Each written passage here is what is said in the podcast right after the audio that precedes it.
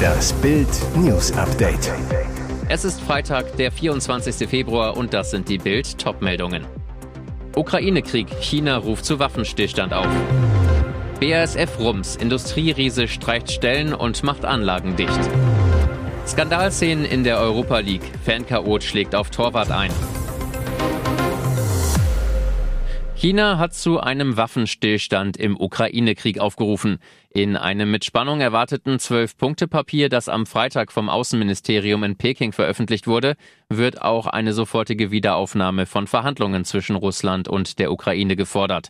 Dialog und Verhandlungen sind die einzig machbare Lösung für die Ukraine-Krise, heißt es in dem Positionspapier. Konflikt und Krieg dienen niemandem.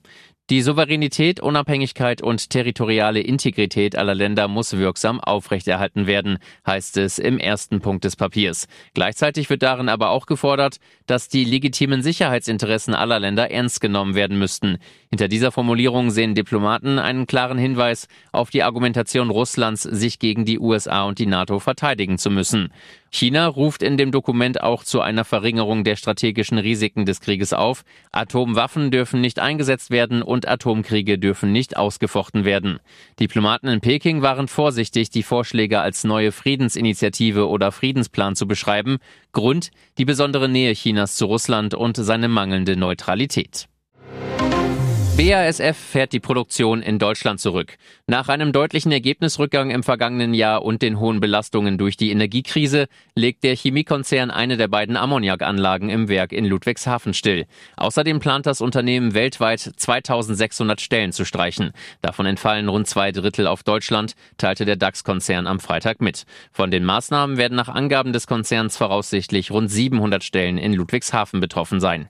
BASF hatte im vergangenen Jahr wegen der explodierenden steigenden Energiekosten in Europa und der abflauenden Konjunktur ein Sparprogramm angekündigt. Damit will der weltgrößte Chemiekonzern ab 2024 jährlich 500 Millionen Euro außerhalb der Produktion einsparen. Davon soll die Hälfte im Stammwerk Ludwigshafen realisiert werden. Schwerpunkte der Kosteneinsparungen sind Service-, Unternehmens- und Forschungsbereiche sowie die Konzernzentrale. Die Wettbewerbsfähigkeit der Region Europa leidet zunehmend unter Überregulierung, sagte Unternehmenschef Martin Brudermüller laut Mitteilung. Sie leide auch immer mehr unter langsamen und bürokratischen Genehmigungsverfahren und vor allem unter hohen Kosten für die meisten Produktionsfaktoren. Manchmal muss man erst durch die Hölle gehen, um auf den Wolken zu tanzen. Gloria Burkhardt, älteste Tochter von Bayerns Ministerpräsidenten Söder, befreite sich aus jahrelangem Seelenleid, erzählt sie exklusiv in Bild. Ich hatte Magersucht, wog 59 Kilo bei einer Größe von 1,85. Ihre Eltern verzweifelten, boten jede Unterstützung an ohne Erfolg. Mit 20 fing es an. Ich hörte auf zu essen, ich wurde immer dünner, aß gefühlt nur alle zwei Monate. Hunger war das einzige Gefühl, das ich noch spüren konnte. Ich empfand überhaupt keine Freude mehr. Nach außen, für die Öffentlichkeit, war sie scheinbar glücklich und erfolgreich. Wirtschaftsstudium, Masterabschluss, gut bezahlte Modeljobs in Paris, New York, Istanbul, Mailand. Anfang 2023 gelang ihr ein Neuanfang. Ihre braunen Haare färbte sie platinblond und sie ist. Kuchen, Nudeln, Schnitzel, alles, was ich als Kind schon liebte. 15 Kilo nahm sie zu. Burkhardt, mir gefällt, was ich im Spiegel sehe. Was ist passiert? Ich traf Schauspielcoach Jost Haider. Er hilft mir, meinen Seelenfrieden und meine Mission zu finden. Ich will Schauspielerin werden. Wir arbeiten täglich 10 Stunden. Ich lasse meine Gefühle raus. Ich fühle mich lebendiger als je zuvor. Schlimme Szenen im Europa League-Spiel zwischen der PSW Eindhoven und dem FC Sevilla. In der Schlussphase des Spiels rannte ein Eindhoven-Chaot auf den Platz und attackierte Sevilla-Torwart Marco Dimitrovic mit einem Faustschlag. Der Schlussmann konnte den Angreifer aber abwehren und zu Boden ringen. Der Hooligan versuchte dann noch, den Serben auf dem Boden liegend zu treten. Der Torwart ließ das aber nicht mit sich machen und brachte den Chaoten unter Kontrolle, bis die Security kam. Glücklicherweise kam Dimitrovic ohne Verletzung davon. Dennoch waren es wahnsinnige Momente, die auf dem Fußballplatz nichts zu suchen haben. Nach dem Spiel schilderte Dimitrovic den Vorfall gegenüber den Medien. Er kam und schubste mich in den Rücken. Es ist nie schön, so etwas im Fußball zu sehen. Es sollte nicht passieren und ich hoffe, dass so etwas bestraft wird. Eindhoven-Geschäftsführer Marcel Brands wird auf der Website der niederländischen Zeitung AD wie folgt zitiert. Ich habe dafür keine Worte. Es ist schrecklich. Wir müssen hart dagegen vorgehen und dafür sorgen, dass er nie wieder ins Stadion kommt. Auf die PSV dürfte angesichts der schlimmen Attacke des Hooligans eine heftige Strafe seitens der UEFA warten. Und jetzt weitere wichtige Meldungen des Tages vom Bild Newsdesk. Olaf Scholz im Bild-Interview. Haben Sie Angst vor Wladimir Putin, Herr Bundeskanzler? Kanzleramt Berlin. Von hier steuert Olaf Scholz die Republik und koordiniert Deutschlands Hilfe für die Ukraine, solange Außenministerin Annalena Baerbock nicht an ihm vorbeiprescht. Heute zieht er mit Bild Bilanz. Ein Jahr Krieg in der Ukraine. Vorbei an den berühmten Kanzlerporträts von Konrad R. Müller geht es durch den Vorraum mit der Zeitenwendeuhr ins Büro des Kanzlers. Rosen, Nelken, Enzian. Der Tisch des Kanzlers ist mit Blumen geschmückt. Scholz trinkt wie immer Darjeeling-Tee. Die erste Frage. Vor einem Jahr begann Russland seinen Angriffskrieg auf die Ukraine. Haben Sie wegen des Kriegs geweint? Die Antwort, es zerreißt einem das Herz. Unglaublich viele Menschen sind gestorben. Kinder, Frauen, Männer und, was wir nicht vergessen sollten, Soldaten auf beiden Seiten. Für einen Krieg, den der russische Präsident vom Zaun gebrochen hat, um sich ein großes Stück der Ukraine einzuverleiben. Das ganze Interview mit Bundeskanzler Olaf Scholz lesen Sie auf Bild.de. Anissa erstochen, das Rätsel um die Bluttat. Im Fall Anissa gibt es einen dringenden Tatverdacht. Doch wie sicher können die Ermittler sein?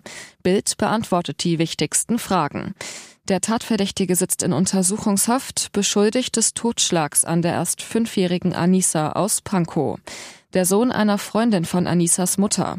Um mehrere Ecken verwandt, aber nicht blutsverwandt. Darauf legt die Familie von Anissa Wert. Was spricht dafür? Es gibt da die Lücke für die Zeit, in der der Beschuldigte mit dem späteren Opfer alleine war.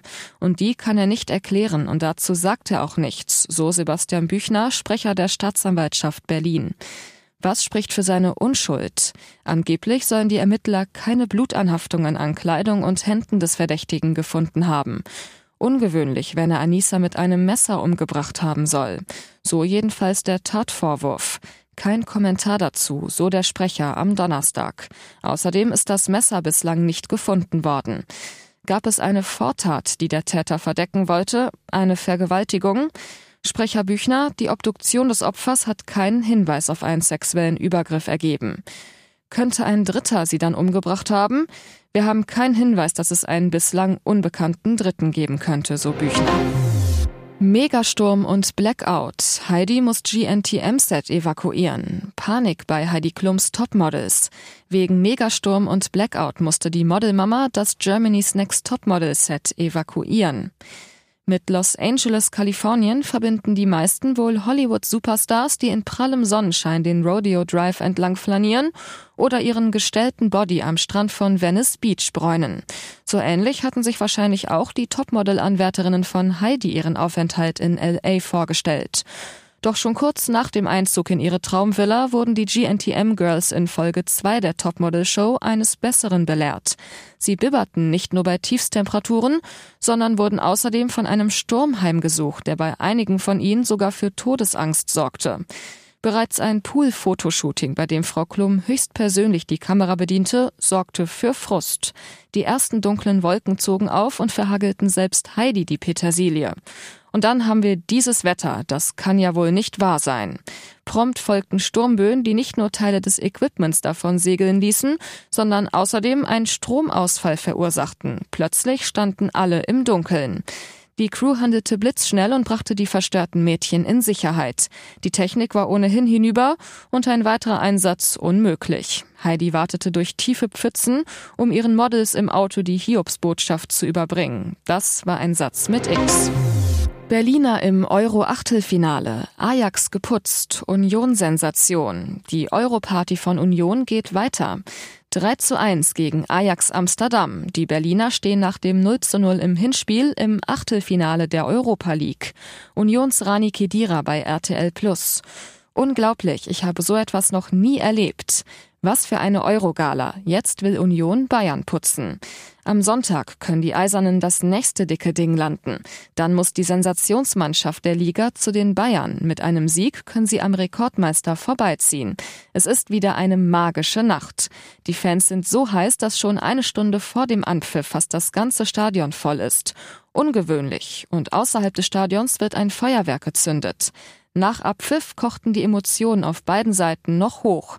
Die Rangeleien auf dem Feld zwischen den Spielern lösten sich dann aber schnell auf und Unions Profis genossen den Jubel. Unions Achtelfinalgegner in der Europa League wird am Freitagmittag ausgelost. Wunschlos? Kedira, wir nehmen alles.